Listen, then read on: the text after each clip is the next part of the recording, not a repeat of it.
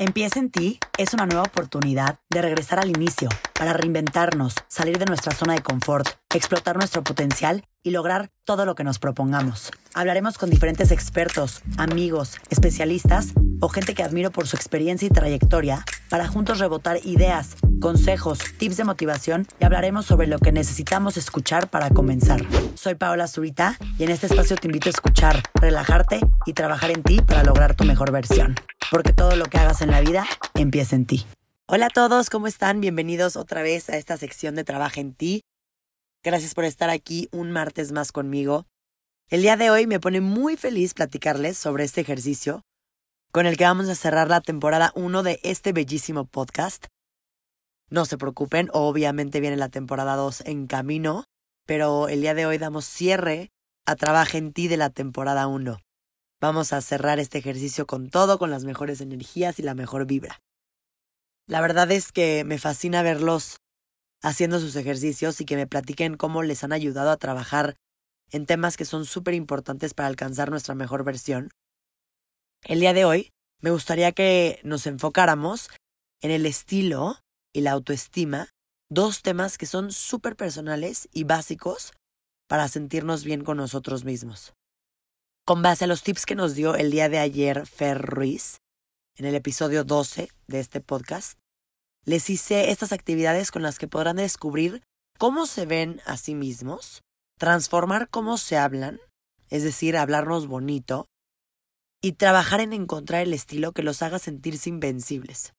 Para este ejercicio necesitarás tu libreta o cuaderno especial que utilizas para los ejercicios de trabajo en ti, un lápiz, una pluma y aproximadamente una hora de tu tiempo para hacer los primeros cuatro puntos y el tiempo que tú creas necesario para hacer el resto de las actividades. Así que vamos a empezar. Número uno. Descubre qué tipo de cuerpo tienes. Para lograrlo, tómate o pide que te tomen una foto de cuerpo completo usando ropa ajustada. Se puede poner ropa de ejercicio, es muy fácil hacerlo con eso.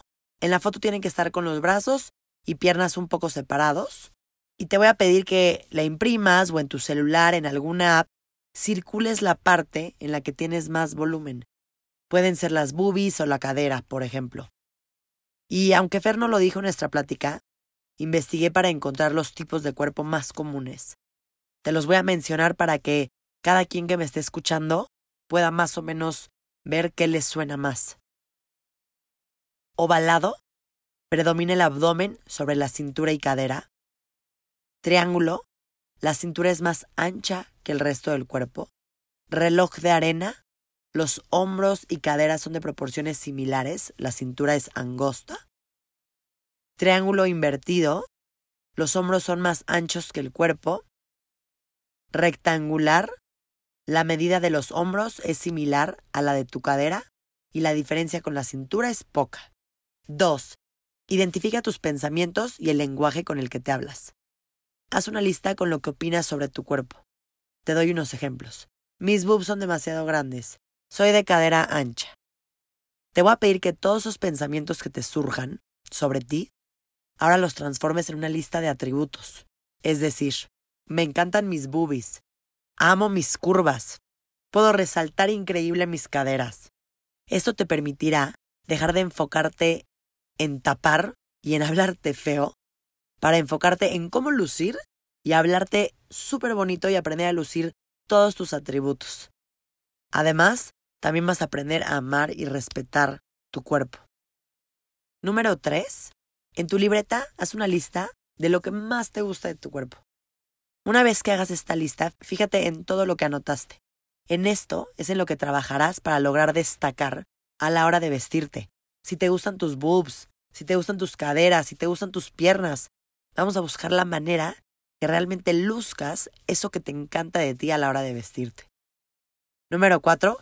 Escoge a tres iconos de estilo, tres accesorios, tres prendas y tres colores que vayan con tu estilo y busca imágenes de ellos. Por ponerles un ejemplo, los míos serán Bella Hadid, Rihanna y Emma Watson. Si tuviera que escoger tres accesorios, serían bolsas, zapatos y cinturones. Mis tres prendas preferidas son ropa de ejercicio, faldas y vestidos, por ejemplo. Y si hablamos de colores, sin duda elegiría el negro, el blanco y el azul marino.